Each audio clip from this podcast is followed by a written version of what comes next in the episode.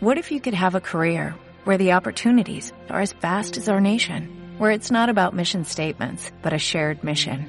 At U.S. Customs and Border Protection, we go beyond to protect more than borders, from ship to shore, air to ground, cities to local communities. CBP agents and officers are keeping people safe. Join U.S. Customs and Border Protection and go beyond for something far greater than yourself. Learn more at cbp.gov/careers.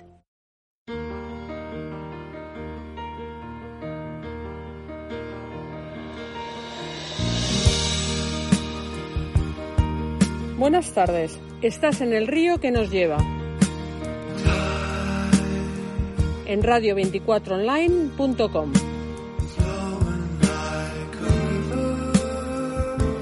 Soy Marta Prieto Sirón. Hemos creado este espacio para compartir contigo conversaciones con nuestros autores, los autores de Editorial Colima, una editorial con valores.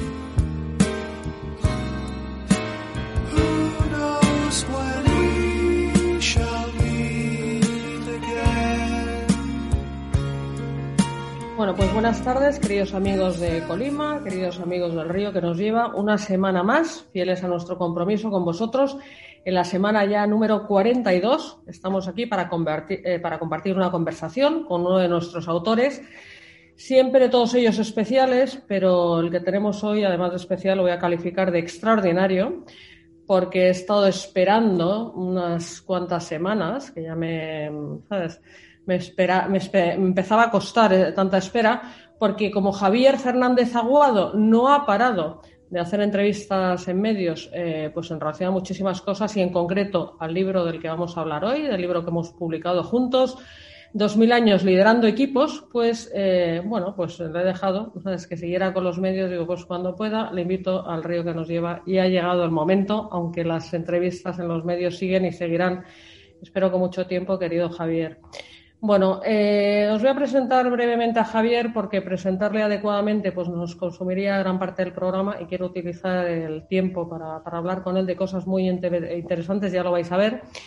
Dejarme que os diga a modo de semblanza personal que he tenido la suerte de que este río que me lleva, ¿no? este río de editora, este río profesional, pues me ha conducido a la orilla en algún momento de, pues del puerto de, Javier, hemos confluido y bueno, después de más de 30 libros publicados eh, eh, en solitario por Javier, es un escritor consumado como veis y muchísimas otras cosas, y otros tantos libros en colaboración, pues eh, Javier se ha animado a publicar con el sello de Colima, lo cual es un orgullo, es un honor, y hemos puesto toda la carne en el asador para sacar una edición de lujo porque el contenido lo merecía. Este libro, os he dicho brevemente el título, os voy a decir completo, 2000 años liderando equipos, enseñanzas del management más exitoso, es ni más ni menos un proyecto muy ambicioso, Javier se atreve con todo. Em, es un recorrido por los 2000 años de, historia, pues de una de las instituciones más relevantes em, de nuestra historia como, como seres, como seres en este planeta, que es la historia de la Iglesia Católica. Eh, bueno, vamos a hablar de todo esto. Eh, nos va a presentar también ahora en específico eh, Rocío, el libro.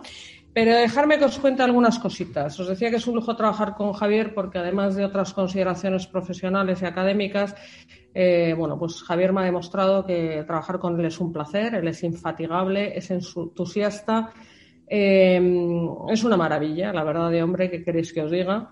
Em, Javier ya tenía bastante, em, digamos, experiencia en publicar libros con un contexto histórico. Eh, ha hecho cosas muy interesantes como estudiar civilizaciones como la romana, Egipto, la Alemania, el Tercer Reich. Además tiene un montón de proyectos en este sentido novedosos en mente que, si Dios quiere, pues en algunos eh, podremos, que algunos podemos desarrollar juntos. Pero, pero como os decía, creo que esta vez ha puesto toda la carne en el asador. Hablar de la Iglesia Católica es un tema no es fácil. Él no eh, ha desdeñado nada del proyecto, ni las luces ni las sombras, pero como siempre ha ido extrayendo con muchísima calidad, sobre todo, pues unas preciosas enseñanzas que creo que tienen esa naturaleza polivalente que nos van a servir a todos. Mm, no tiene por qué ser un libro necesariamente para, para gente pues, que sea creyente ni gente católica, para los cuales sin duda va a ser una joya de libro. Creo que es un libro que interesa a todos pues, por su contexto, por su eh, nivel y por muchas otras consideraciones que vamos a ir desvelando juntos en esta amena charla que espero tener con Javier hoy. Dejarme que os cuente Javier, él es madrileño, él es doctor en Ciencias Económicas Empresariales por la Complutense, profesor extraordinario de escuelas de negocios en Estados Unidos, Hispanoamérica, en Asia y en Europa. Hoy por hoy es director de la Cátedra de Management de la Fundación Bancaria La Caixa en el IE Business School y es socio director de su propia consultora de estrategia, que es Mind Value, y director de, director de investigación de EUCIM. Es el único autor y profesional español que ha merecido el reconocimiento a la mejor tesis doctoral en ciencias sociales eh, J. Artigas y tiene un montón de premios como mejor asesor de alta dirección y conferenciante grupos ejecutivos, el micro de oro, mejor ponente de economía de empresa Ecofin o Faro de Líderes, José María eh, López Puertas en CDD. Es el único profesional también que se ha citado en todos los estudios que se han escrito sobre los referentes del management de habla hispana. Em, eh, el único español que ha recibido el premio Peter Drucker a la innovación en management en el 2008, por eso a veces de Javier se dice que es el Peter Drucker español, y ha sido incluido en el libro Pensadores Españoles eh, Universales, que analiza autores como María Zambrano, Julián Marías o Adela Cortina y el único intelectual español contemporáneo cuya obra ha sido objeto de dos simposios internacionales, 2010 y 2019, a los que han asistido pues, cientos de profesionales de 15 países. Bueno, como veis, eh, es un currículum espectacular. Nos decía, podríamos estar pues, todo el programa presentando a Javier y no se trata de eso. Quiero que le conozcáis, eh, si no lo habéis hecho ya, además de por sus lecturas, pues eh, me gusta que le sintáis y por eso este programa pues tiene otra naturaleza, si queréis, pues más íntima, más familiar, más sencilla, pero es lo que, lo que me divierte a mí hacer en este río. ¿no? Pero antes de esto, como siempre, voy a dar paso a nuestra directora de comunicación, colaboradora especial del programa, a Rocío Aguilar, que nos va a hablar con más propiedad un poquito del libro y luego pasamos a hablar con Javier. ¿Qué tal, Rocío? Muy bien, buenas tardes Marta, buenas tardes a todos nuestros oyentes. En este río que nos lleva, que continúa su curso, seguimos recomendando y hablando de los libros de Colima. Son libros que, contribuyen a la difusión de valores, que es algo que no está de más. Así que seguimos recordándolo. Editorial Colima es una editorial que publica libros que promueven valores tanto para el público en general como para los profesionales de empresa. Con nuestras publicaciones impulsamos el desarrollo integral de la persona y también una reflexión sobre el mundo que nos rodea. Podéis conocer todos nuestros libros en nuestra web www.editorialcolima.com. Ahí veréis que en Colima publicamos contenidos de calidad con grandes especialistas en todos los temas que tocamos, marketing, liderazgo, coaching, naturaleza, novela, medio ambiente, management. Y hoy nos acompaña en el río que nos lleva, como bien has dicho, Javier Fernández Aguado. Eh, Javier ha escrito con, Colima, hemos publicado con él 2000 años liderando equipos. Un libro muy, muy, muy interesante que ofrece una perspectiva diferente de una institución que todos conocemos, pero probablemente de una forma superficial. Y este libro nos ayuda a profundizar en ella. Dos mil años liderando equipos parte de esta idea. De los modos de hacer de la Iglesia Católica pueden extraerse múltiples enseñanzas para el management, la dirección de personas y de organizaciones. Y esto no es algo actual, sino que es algo que lleva haciendo la Iglesia desde sus inicios hace más de dos milenios. Este libro no es, ya lo señala Javier en su introducción, un libro de historia, aunque acumule mucha historia en sus páginas, tampoco lo es de filosofía o de religión o de teología es fundamentalmente un análisis de estilos de gestión de personas y organizaciones, un análisis científico en el ámbito de las ciencias sociales. Pero antes de dejaros con Marta y con Javier, os quiero recordar que podéis encontrar 2000 años liderando equipos, entre otros muchos títulos, en Editorial Colima. Estamos en Madrid, en la calle Covarrubias 28, y también podéis visitar nuestra tienda online en nuestra web, que os recuerdo de nuevo, www.editorialcolima.com. Los gastos de envío son gratuitos para la península y además tenemos un servicio de asesoría de compra personalizado totalmente gratis a través de este correo electrónico colima@editorialcolima.com. Muchas gracias Marta y muchas gracias a todos nuestros oyentes. Gracias querida Rocío, como siempre, lo has bordado.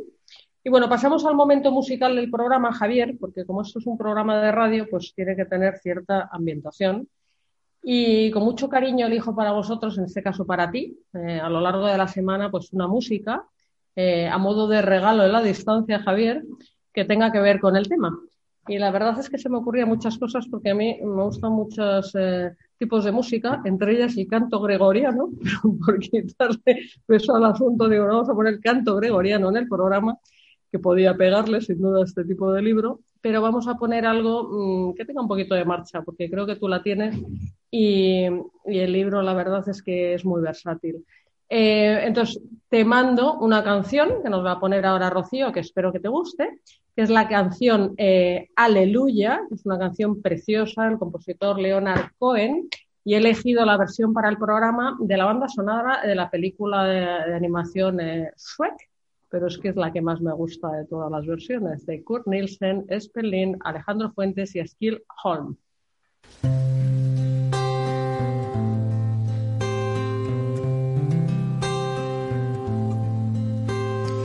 heard there was a secret chord that David played and it pleased the Lord. But you don't really care for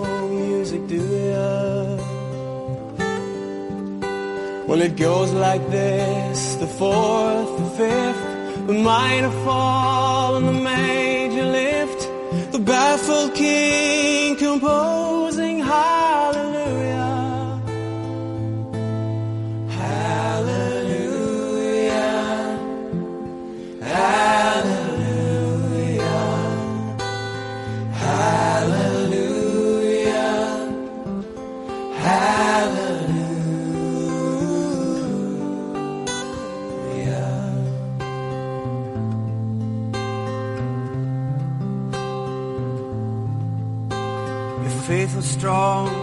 But you needed proof. You saw her waiting on the roof, her beauty and the moonlight overthrew you. Well, she tied you to a kitchen chair. She broke your throne and she cut your hair. And from the lips she drew the hallelujah.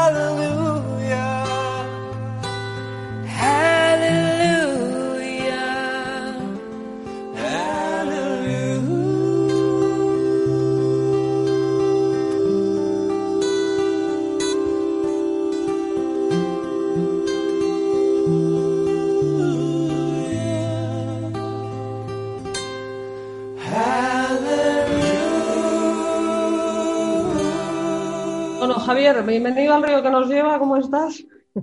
Muy bien, muchas gracias y bien hallada. Muy bien, espero que te haya gustado la canción que te he elegido. Mucho, muchísimas gracias. Nada, nada, pues nada, encantada. Fíjate, Javier, que seguramente me haya quedado corta en todos los epítetos, epítetos de toda la magnífica labor que, que llevas haciendo y que haces eh, de investigación de lo que es la esencia del liderazgo, ¿no? Eh, has estudiado a los líderes de organizaciones actuales de todo tipo, de organizaciones de otras civilizaciones, de otros tiempos. Después de tanto estudio, tantas horas de reflexión eh, dedicadas a esto, Javier, ¿crees que um, Jesús de Nazaret ha sido el mejor CEO de la historia? Sin ninguna duda. eh, un, CEO, un directivo en términos generales, tiene que ser una persona equilibrada y armónica y que combine a la perfección tres elementos que yo he definido como los capítulos del idioma del liderazgo. Eh, la preparación técnica, los soft skills o habilidades comportamentales y los valores o la ética, que es lo que permite diferenciar a un líder de un manipulador. Eh, Jesucristo es, en mi opinión, y después de haber estudiado a bastantes docenas y docenas de directivos, muchos de ellos calificables como manipuladores, eh, pero también otros calificables de líderes, creo que Jesús es el CEO por excelencia. Muy bien. Además es un modelo, como bien dices en el libro, que perdura, ¿no? Y eso ya en sí mismo, bueno, pues más allá de lo que digas, es un plus, ¿no? Es una credibilidad, es un hecho objetivo, ¿no? O sea, que otro ha conseguido lo que ha conseguido él, ¿no? Mm. Trasciende absolutamente en el tiempo. Eh, nadie, absolutamente nadie, ha conseguido una organización con una extensión y una penetración una generación de compromiso ni siquiera semejante eh, desde cualquier aldea del Amazonas al pico más alto del mundo, al sitio más extremo del planeta, se puede encontrar eh, personas comprometidas con ese proyecto pronunciado hace dos mil años. Sí, porque cuando hablas de estos tres pilares que has resumido muy bien, ¿eh? como las tres patas del liderazgo, esto de la preparación técnica, los soft skills y los valores, esto me lleva a esta pregunta clásica acerca del liderazgo del líder nace o se hace, ¿no? Porque la preparación técnica es algo que todo el mundo puede perfeccionar, más con los medios y los cursos y los MBAs estupendos que hay hoy en día. Los soft skills, pues eh, cada uno tiene su bagaje, también los puede ir entrenando, desarrollando y demás, pero esto de los valores y la ética te puedes inspirar, también lo puedes, en fin, desarrollar, pero me parece algo más innato o por lo menos más eh, sustancial de la persona. Eh, ¿Cómo responderías a esta pregunta clásica? ¿no? ¿El líder nada este o se, o se hace? ¿O qué, qué parte se puede hacer y qué parte la tenemos que traer de casa hecha, viene de serie? En fin, ¿cómo podemos contestar a esto? Sí, el, liderazgo, eh, yo hace años eh, trato de explicarlo como un idioma que es preciso aprender. Y me remito y me remonto a uno de mis referentes intelectuales, que es Aristóteles. Hace muchos años yo elaboré una nueva versión de ética a Nicómaco, respetando al máximo el texto original griego de Aristóteles, pero consideraba que no había una traducción eh, razonablemente comprensible en español. Estaba la de Julián Marías, pero creo que eh, se había quedado un poquito obsoleta dentro de su grandeza. Bien, en Ética Nicómaco, la versión que yo elaboré hace pues eh, como dos décadas, recojo esa expresión de Aristóteles explicándole a su hijo Nicómaco que cada uno de nosotros somos dos en uno. Somos la combinación de nuestra primera naturaleza, aquello que viene de fábrica, y nuestra segunda naturaleza, el conjunto de hábitos que hacen que cada uno de nosotros seamos como somos. Lo que viene de fábrica, la primera naturaleza, con ello nacemos y con ello nos iremos, con ello moriremos. La segunda naturaleza, explica Aristóteles, es el conjunto de hábitos producto de nuestros actos. Se siembran actos, se recogen hábitos. Ahí me gusta añadir, se siembran hábitos, se recoge el carácter, se siembra el carácter y se recoge el destino. El liderazgo, como tantas otras realidades en nuestra vida, es una combinación de primera y segunda naturaleza. Eh, Rafa Nadal no sería Rafa Nadal si no hubiera tenido una primera naturaleza que le disponía a eh, vivir y a experimentar el tenis como lo viene haciendo. Pero sobre esa primera naturaleza hay que construir, hay que sembrar. Eh, Rafa Nadal, si no hubiera entrenado, no hubiera sido el Nadal que hoy en día conocemos. Bueno, pues en el liderazgo sucede exactamente lo mismo. Uno puede tener una inclinación a favor del liderazgo, pero si no entrena, se quedará en un habría podido ser, uno de los peores epitafios que le pueden poner a alguien. Podría haber sido. Bien, se siembran actos y se recogen hábitos. Y hay que sembrar eh, actos de estudio, de esfuerzo, de conocimiento de la materia en la que alguien vaya a liderar, sea finanzas, sea auditoría, sea logística eh, o la que sea. Hay que desarrollar los hábitos comportamentales, los soft skills, porque de fábrica uno puede tener una cierta inclinación hacia la empatía, pero luego hay que trabajarse. Y los valores vienen muchas veces de la fábrica de la familia, por eso la relevancia de esa célula de la sociedad y eh, sobre esa eh, preparación con la que hayamos salido al mercado hay que trabajarlo, porque ser ético no es sencillo en ninguna época de la humanidad y ahora tampoco.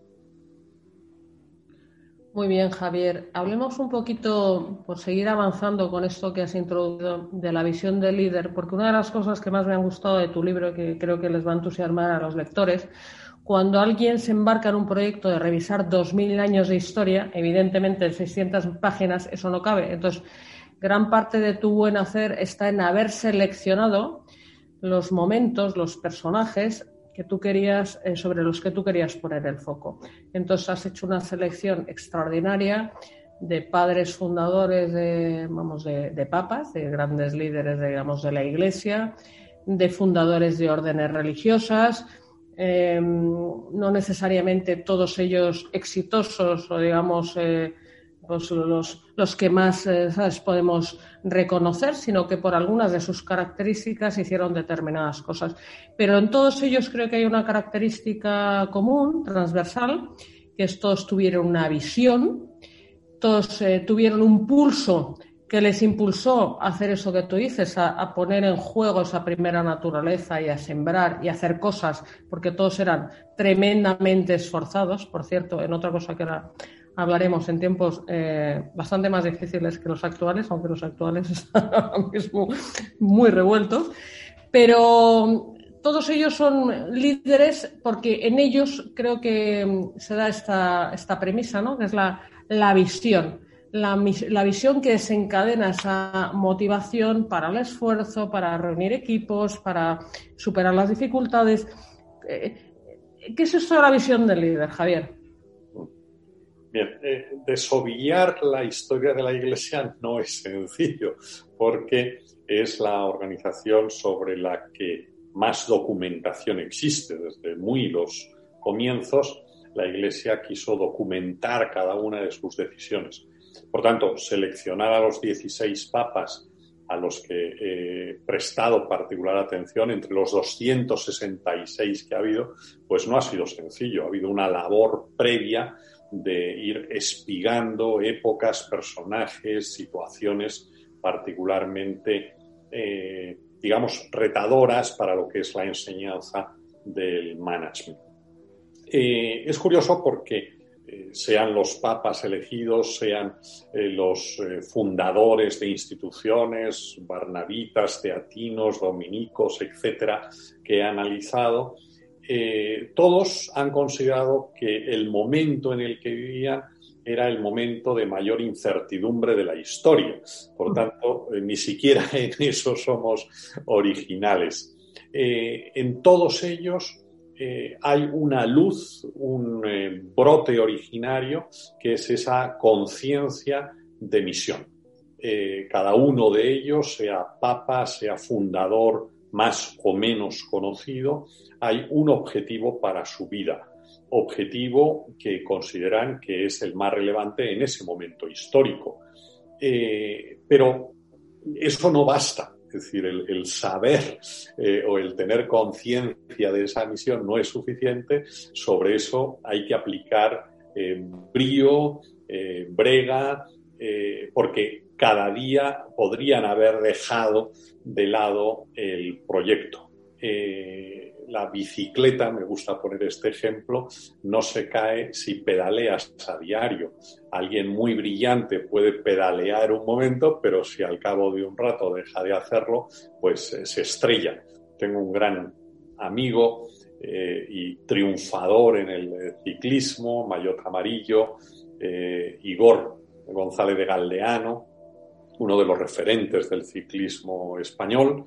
Eh, bueno, pues hemos comentado en diversas ocasiones y circunstancias cómo eh, la tentación de abandonar está siempre presente. Él vivió en primera persona el abandono de Indurain en un momento determinado, pues por las circunstancias, dijo, pues ya lo dejo. ¿no? Bueno, cualquiera de los eh, de las muchas docenas de fundadores y fundadoras que analizan el libro, seguro que han tenido esa tentación. Algunos lo han explicitado, otros no, pero la inmensa mayoría han sido eh, capaces de seguir pedaleando. Por mencionar el caso, eh, digamos, más extraño de todos los que he estudiado, es de un francés, André Coindre, el primero de los cuatro fundadores de los Hermanos del Sagrado Corazón, que creó una cadena de colegios de claro éxito en diversos lugares del mundo, pues André Coindre, que tenía una misión muy clara, eh, se pasó de frenada y eh, acabó suicidándose. Y acabó suicidándose por no cuidar ese equilibrio armónico que cualquier persona debe tener en la vida. Él aceptó tantos cargos del obispo, aceptó tantos retos, además de su propia eh, fundación, que acabó estresado y acabó tirándose por una ventana. bien, es el caso más extremo, no hay ningún otro eh, en la historia de la Iglesia, alguno semejante, pero en fin, no tan extremoso como este. Eh, por eso es eh, tan relevante el equilibrio armónico, insisto en estos dos conceptos, para cualquier profesional, porque la brillantez puede llevar al desastre, ya que genialidad y locura son siempre paredaños. Sí, sí, sí. Efectivamente, las personalidades más extremas, los grandes genios, siempre encontramos pues, casos totalmente pues, de, locura o, patologías, eh, pues eso, psicológicamente muy inestables, ¿no? Pero bueno, volviendo a los eh, normales o a los más eh, equilibrados, como dices tú, como decía Nietzsche, porque este tema me interesa mucho, el hombre que tiene un buen para qué siempre, siempre encuentra, encuentra un buen cómo, ¿no? Entonces, el para qué de toda esta gente esforzada, eh, visionaria, con ese sentido de misión eh, y por lo tanto auténticos líderes. Eh, fue un líder original impresionante, insuperable, que fue Jesucristo. Por lo tanto, liderar para el con el ejemplo sigue siendo un modelo, digamos, o el modelo, ¿no? El modelo de referencia en el liderazgo, ¿no? Hmm. sin duda. cada uno de los personajes analizados en el libro lo que está planteándose en su vida es mejorar el mundo. Cualquiera de los creadores de una orden religiosa o de los obispos o papas o colaboradores analizados se propone de manera más o menos explícita eh, qué es lo que voy a hacer yo para que el mundo sea un poco mejor eh, de lo que yo viví cuando llegué el día en que yo fallezca. Y en ese sentido, eh, los ejemplos se suceden en una maravillosa catarata de ejemplos. El esfuerzo de un eh, San José de Calasanz, eh, la maravilla de un San Francisco de Borja, un Santo Domingo de Guzmán jugándose la vida en el mundo de los cátaros y tantos y tantos otros. son cada uno en sí mismo un ejemplo de emprendizaje, un ejemplo de constancia, de generosidad, algunos dentro de la caja, por así decirlo, y algunos fuera de la caja, como es el caso de Foucault, que eh, se lanza al África desértica para allí intentar mejorar la vida de los beduinos. Eh, realmente el número de ejemplos eh, en los que fijarnos son maravillosos. Todos ellos cumplen una enseñanza del fundador que hace unos años en el mundo anglosajón plantearon como novedosa, que es el liderazgo de servicio. A mí me hace gracia, y a lo largo del libro lo expongo, como eh, multitud de conceptos que hoy en día se presentan en escuelas de negocios, fundamentalmente anglosajonas, como radicalmente novedosas, no son sino reediciones de eh, prácticas habituales en la Iglesia Católica a lo largo de los siglos.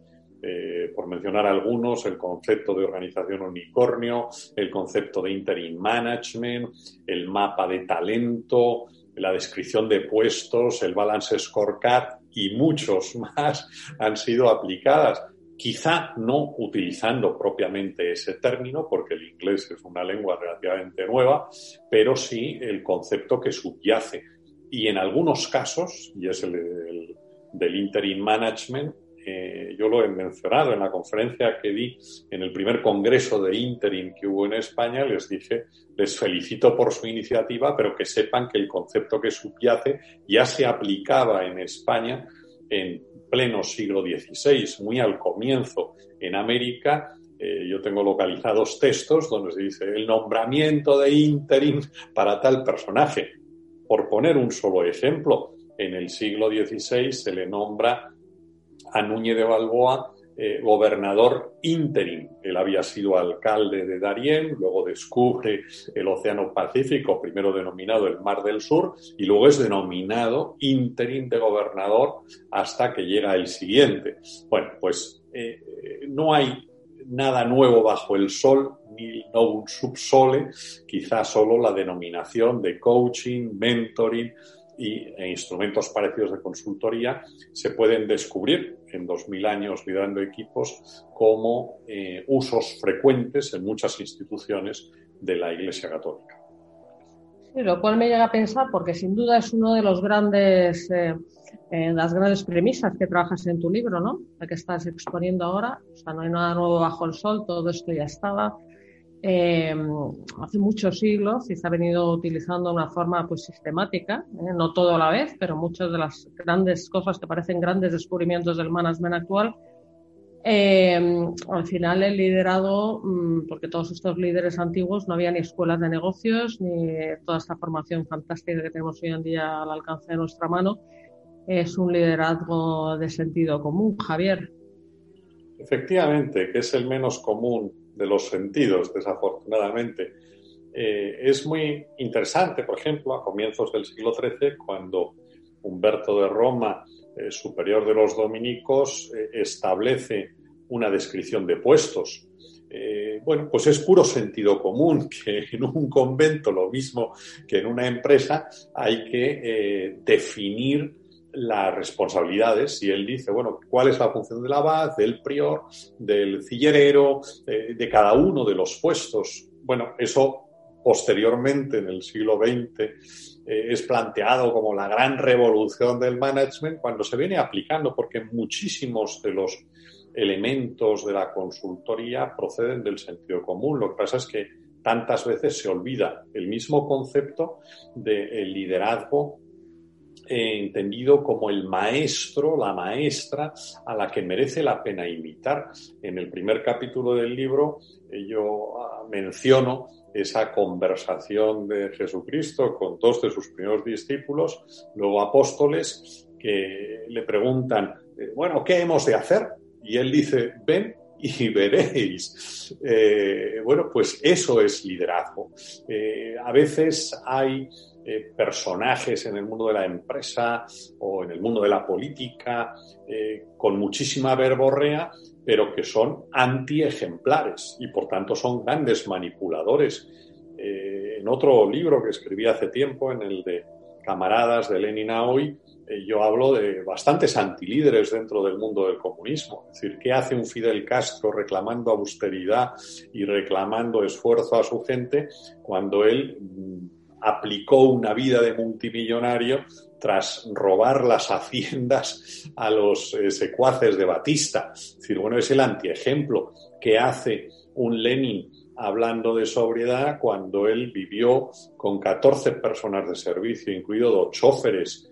Eh, a mí me recuerda mucho eh, Lenin, Vladimir Ilyich Ulyanov, al ejemplo de los revolucionarios franceses, es decir, cuando le dicen a Robespierre, eh, oiga, pero está él poniéndose las botas, comiendo codornices, ¿no? Y dice, pero no habíamos hecho la revolución para eh, que los burgueses no comiesen codornices. Y dijo él, sí, sí, por eso me las como yo. Bueno, al final lo que hay es una sustitución de eh, oligarquías, nada diferente de lo que contemplamos hoy en día en España con esos presuntos nuevos líderes que no son más que aprovechados, oportunistas, que se enriquecen engañando a la gente. Bueno, pues eh, justo lo contrario de eso es lo que encontramos en multitud de líderes dentro de la Iglesia Católica que viven con una austeridad absolutamente ejemplar. Eh, a mí me impresionaba, no lo recojo en el libro, pero cuando le preguntan a Juan Pablo II, personaje muy cercano en el tiempo, sobre su testamento, y, dice, bueno, yo es que no tengo nada que dejar, no tengo nada.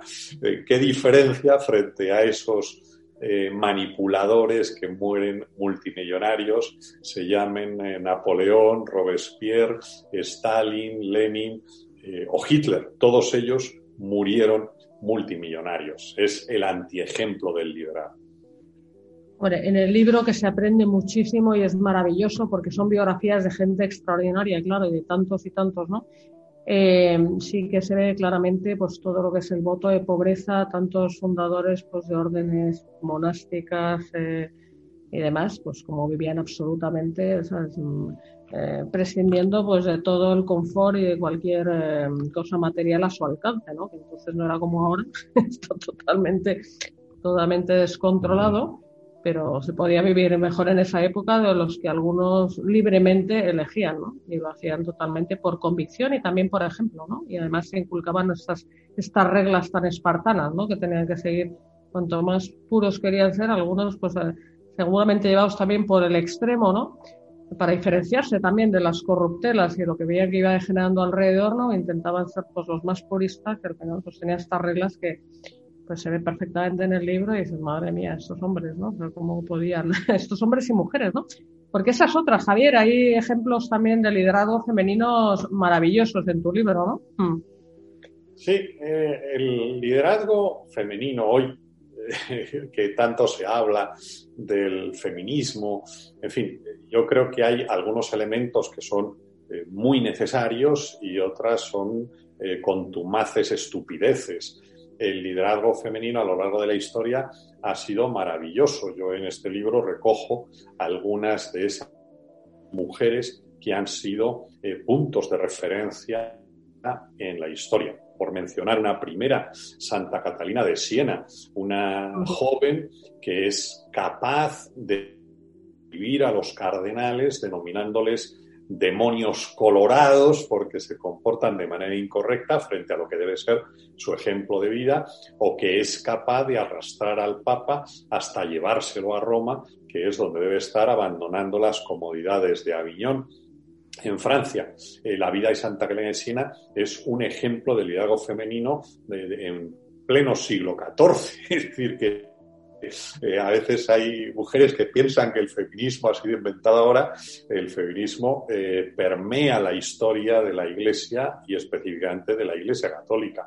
¿Qué decir de una feminista adelantada a los tiempos? Y así calificó el capítulo de Santa Teresa de Jesús, una mujer que tiene que soportar el machismo que también ha habido a lo largo de la historia, cuando la denominan eh, esa fémina inquieta y andariega, y ella superando los insultos, las descalificaciones, lleva adelante una absolutamente extraordinaria reforma del Carmelo que ha movilizado a miles de mujeres. Si pegamos un salto en el tiempo, podríamos hablar de una mujer viva en la actualidad, en plena actividad, como es Verónica Berzosa, que algunas ya califican como la Santa Teresa contemporánea.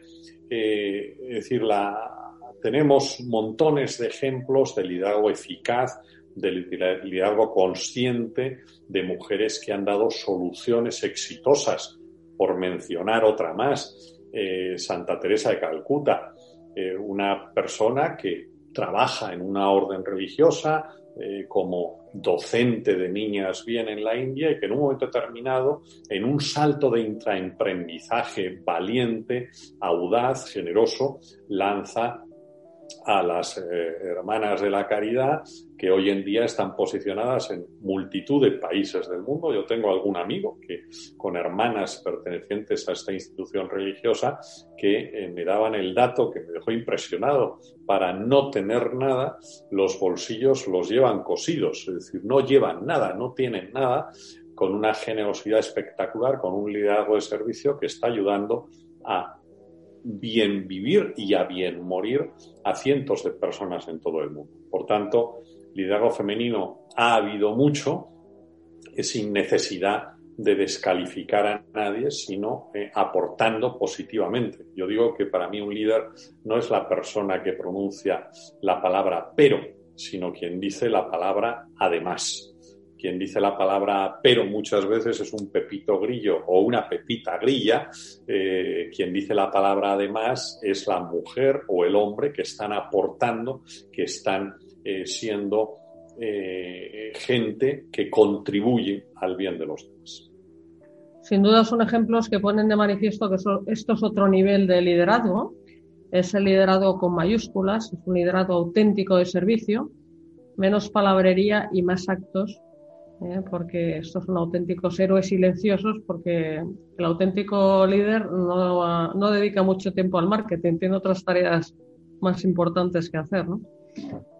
Eh, hay otra virtud que tiene tu libro, y además, como este libro lo hemos estado trabajando juntos todo el año pasado, bueno, tú muchísimo más tiempo, pero mi, en mi faceta de editora, todo el año pasado, pues dedicamos unos cuantos meses a hacer esta preciosa edición de un libro que, de un material que merecía todo y mucho más. Em, y salió en el año pasado, salió a finales del año pasado este libro. Em, yo trabajar este libro me ha vuelto a recordar algo que ya sabía, pero que conviene recordar a todos, que es poner en perspectiva la perspectiva de la historia al momento actual. Eh, a veces, pues eso, vivíamos todos em, dichosos hasta que llegó la pandemia pero se nos olvida que la historia de la humanidad es una historia de calamidades, mm, hechos eh, terribles, continuos y sin duda mucho más terribles, ¿no? Entonces, hablemos un poquito de esto, o sea, cómo el liderazgo en tiempos de incertidumbre o en tiempos difíciles es donde el liderazgo mm, tiene oportunidad de lucirse más que en otras ocasiones, ¿no, Javier? Sí, vamos a ver, el líder no es la persona que sabe resolver cualquier situación. Hay liderazgos específicos, hay gente que sabe lanzar proyectos, hay gente que sabe mantenerlos, hay gente que sabe incrementarlos y luego hay manipuladores que se los destrozan, ¿no? Pero el, liderazgo se le prueba, lo mismo que a cualquier persona humana, se la prueba en la dificultad, se la prueba cuando hay obstáculos profundos, en el libro yo recojo eh, ejemplos de personajes tan profundos como Santo Tomás de Aquino o San Bernardo de Claraval que viven en periodos de profunda dificultad, algunos de pandemias también. Eh, la peor pandemia que se conoce de la historia de la humanidad eh, está situada en el, a mediados del siglo XIV, estando los papas en Aviñón, justo poco antes de que Santa Catarina de Siena impulse al regreso de la Babilonia, que así se conocía a Aviñón en aquellos momentos. En, eh, esa pandemia, eh, que dura aproximadamente más o menos 12 años, desaparece entre el 50 y el 60% de la población europea. Y en casos extremos, como la ciudad de Florencia, se habla de una mortandad del 75% de la población en esta pandemia que estamos sufriendo eh, horrible y que tanto dolor está causando.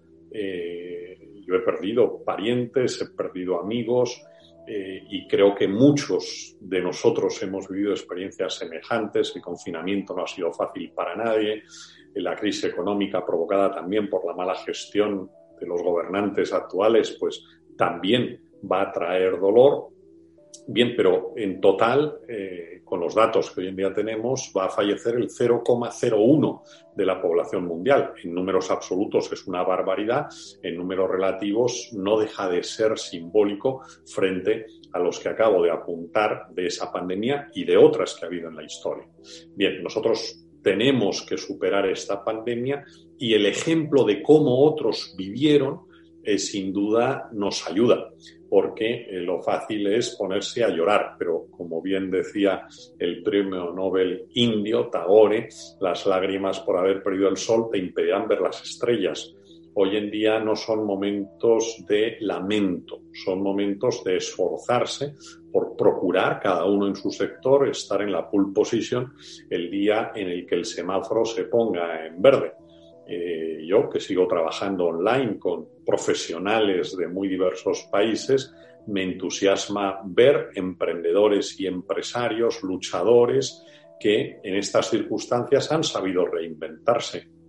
El que se limite a llorar o esperar a la subvención, pues evidentemente no está aportando valor. El que aporta valor es en los que eh, es quien en momentos de dificultad sabe superar eh, los muros que se ponen por delante. Esto lo han sabido hacer muchos de los personajes mencionados en el libro y de ahí se puede extraer mucha sabiduría y aplicaciones prácticas para los momentos eh, que nos está tocando vivir a cada uno de nosotros. Sin duda, sin duda. Y además de todo este, porque creo que es uno de los puntos fuertes de todo este inmenso trabajo tuyo, eh, de esta capacidad demostrada, ¿no? Con nombres y apellidos de gente que ha sido capaz de lidiar con estos entornos difíciles. Hay, otros aciertos y errores en otros aspectos de la cuestión que se mencionan muy concretamente y muy diversos, de las maravillas del libro. Hay tantas situaciones tan diversas y tan enriquecedoras con el afán de mm, poner encima de la mesa, como bien decías, eh, lo que hicieron otros para que el lector actual, bueno, pues aprenda de aciertos y errores, en este caso de liderazgo, de management eh, del pasado y los pueda incorporar a su propio bagaje y vaya mucho más rápido, digamos, en su, en su afán, ¿no? Y en su avance personal.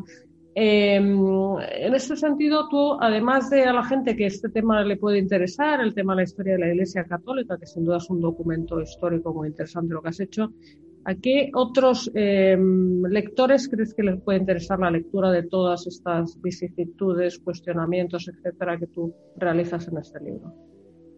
Bueno, eh, pienso que este texto puede resultar de interés eh, a casi cualquier persona, evidentemente, que tenga un mínimo de cultura y aspire a incrementarla. Es un libro dirigido fundamentalmente para el mundo eh, directivo, eh, tanto a quienes están arriba como a quienes están abajo. Aquí hay enseñanzas para directivos, pero hay enseñanzas también para los subordinados, es decir, cómo el subordinado también tiene que liderar, también tiene que ser capaz de gestionar inteligentemente a sus superiores. Y en este libro hay muchas teclas en esa dirección. Por tanto, pienso que es un libro para creyentes y no creyentes indistintamente, es un libro para directivos, es un libro para personas cultas, es un libro para personas que quieran profundizar sobre antropología, eh, yo no lo cito en este libro, lo he hecho en otros, eh, unas expresiones, una expresión de Bernardo de Chartres, uno de los dos referentes intelectuales del siglo XII europeo. Él decía que todos somos enanos, que podemos ir sobre hombros de gigantes, y los gigantes son los clásicos.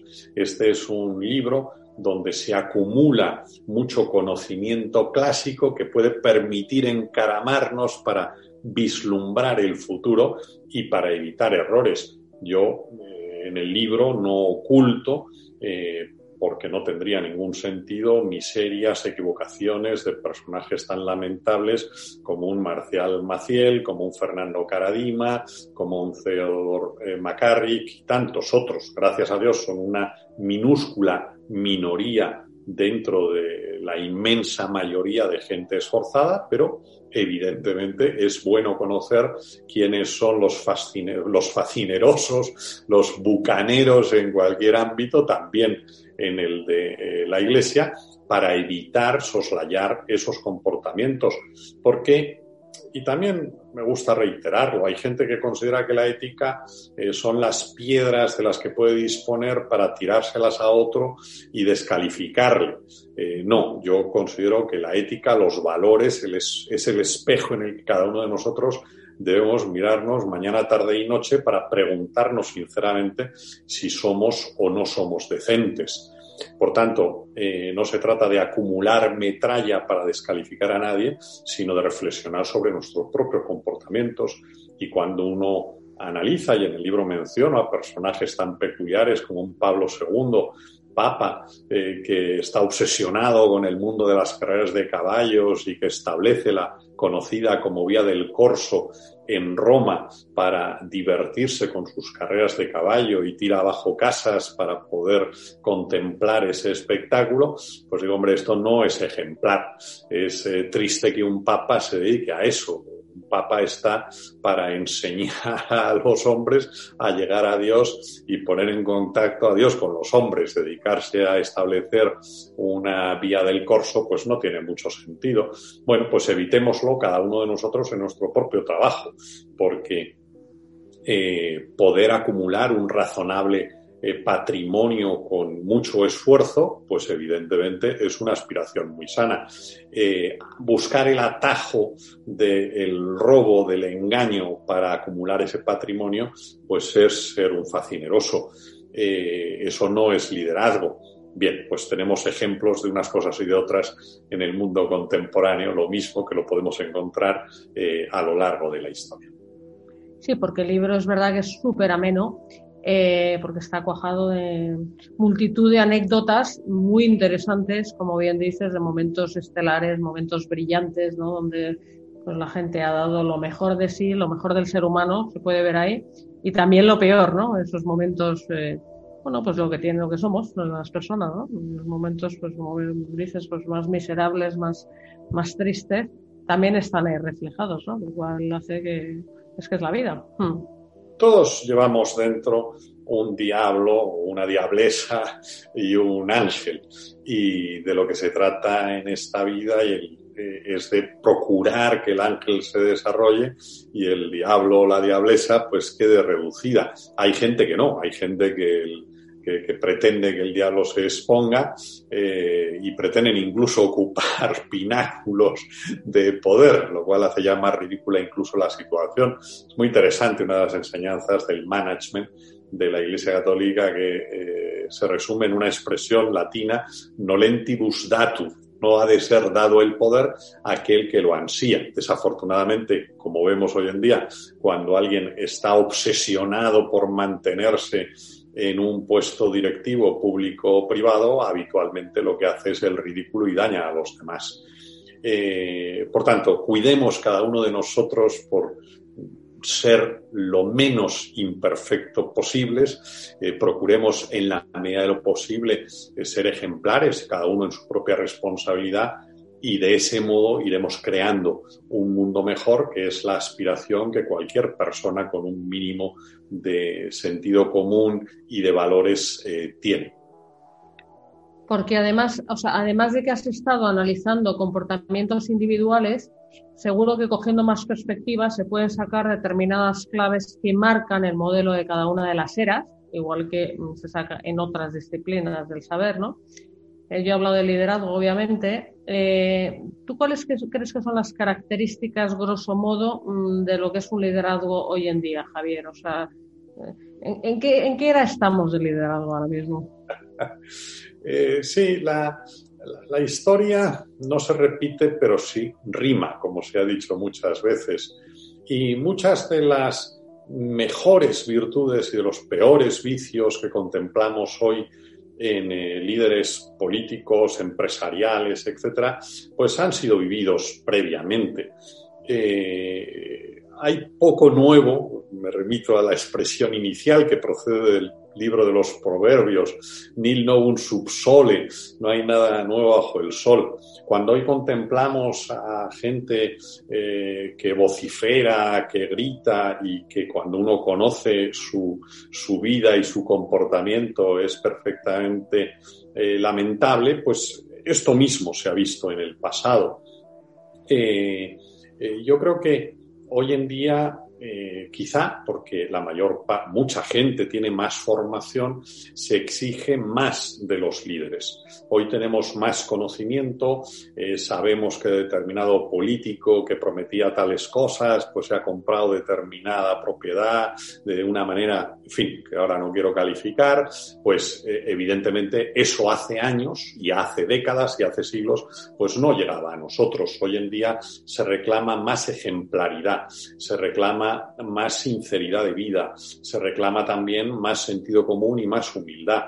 ¿Por qué? Pues porque hoy en día todos tenemos acceso a más eh, información y es más difícil mantener engañada a todo el mundo. Sí que sigue siendo cierto que manipular es cierto y por eso determinados personajes perversos quieren hacerse con los medios de comunicación. Pero eso ya lo intentaba Julio César cuando eh, escribía en tercera persona la Guerra de las Gallias ensalzando sus glorias, nada diferente de lo que sucede hoy en determinados programas de televisión eh, manipulados y manipuladores lo mismo hizo Napoleón con sus eh, correos a París desde Egipto, nada diferente a lo que intentó Petén desde Vichy. Es decir, la manipulación tiene unas claves que son reiterativas y también el liderazgo tiene unas claves que también son reiteradas. Hoy en día, repito, si hubiera que decir eh, eh, qué es tres palabras fundamentales del líder, pues el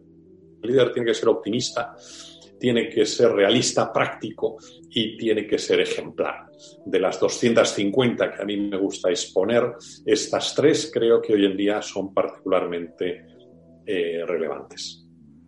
Has hecho varias referencias lógicas pues, al panorama político actual en este país, eh, como ejemplo de no liderazgo y has hecho algún guiño a buenos líderes. Has hablado de Rafa Nadal, hemos hablado juntos un poquito de la labor que hacen pues, eh, héroes silenciosos en las misiones y en otras órdenes por ahí, con los votos extremos de pobreza y servicio a los demás. ¿Dónde hay otros reductos de, bueno, de buenos líderes hoy en día, Javier? ¿Dónde se esconden? Hay buenos líderes empresariales, pero que están calladitos porque si no les dan gorrazos por todos los lados. ¿Dónde están los buenos líderes agazapados? Que no se les ve tanto como a lo mejor debía gracias a Dios hay miles de líderes, eh, obviamente dentro del ámbito de la Iglesia Católica, con nuevas iniciativas, como pueden ser pues, la de Jesu Comunio y esta Verónica Berzosa que citaba, o como puede ser Somstad, o como puede ser Hakuna y tantas otras. Pero también en el ámbito empresarial hay muchísimos líderes maravillosos y ejemplares. Eh, yo trabajo en un doble ámbito, es decir, yo me dedico a hacer un poquito de arqueólogo para descubrir buenas prácticas, pero otra parte de mi vida la dedico a asesorar a directivos, a eh, CEOs, presidentes de compañías, eh, precisamente con esas enseñanzas que extraigo del pasado. A mí me encanta eh, trabajar con muchos de estos personajes, hombres y mujeres, que son ejemplares y muchas veces son desconocidos para el gran público. Por mencionar a uno recientemente fallecido, Luis Poblador Cumplido, a quien asesoré durante una década, eh, murió luego intempestivamente de un cáncer de páncreas. Nos veíamos todos los meses, comíamos todos los meses durante 10 años en bastantes de aquellas comidas él me comentaba, eh, decía, cualquiera en mi empresa daría un litro de sangre por mí. Y añadía eh, él después, porque yo he dado dos litros de sangre por cada uno de ellos. Y era verdad. Yo recuerdo cuando le enterramos en el mes de julio de hace un par de años, yo acababa de llegar, de dar un ciclo de conferencias por América y lo primero que hice fue llegar, llegué una madrugada y directamente fui al tanatorio de San Isidro, donde me encontré con centenares de personas. Nadie esperaba ya nada de él, había fallecido, pero queríamos agradecerle por el ejemplo de vida. Bueno, pues lo mismo que Luis Poblador Cumplido, yo conozco docenas y docenas de directivos que son absolutamente ejemplares, verdaderos líderes. Lo que sucede es que quizá por serlo eh, pierden menos el tiempo en el ruido del entorno público. Bueno, yo creo que escribiendo buenos libros y con la labor de consultor que haces también se puede liderar muy bien. Y hasta aquí nos ha llevado el río que nos lleva, Javier. La verdad es que es una delicia hablar contigo. Se me ha pasado la hora volando. Espero que a ti también. Y... Eh, Marta, muchísimas gracias. un placer, gracias a ti por toda tu inmensa labor y ya sabéis, tenéis el libro a vuestra disposición en vuestra librería favorita, por supuesto en Amazon, Corte Inglés, Casa del Libro, en nuestra página web sin gastos de envío y esperemos que lo disfrutéis tanto como nosotros, eh, trabajando con Javier y él seguramente que a pesar de la trabajera que se ha pegado, eh, ha gozado haciendo este estudio tan maravilloso. Javier tiene muchas cosas en cartera siempre y así da gusto, pues hablando de siempre, hasta siempre a todos. Gracias Javier y gracias a todos. Hasta pronto.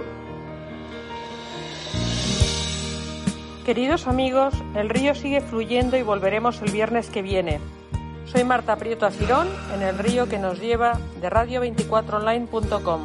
Buenas tardes, cuidaos mucho, gracias.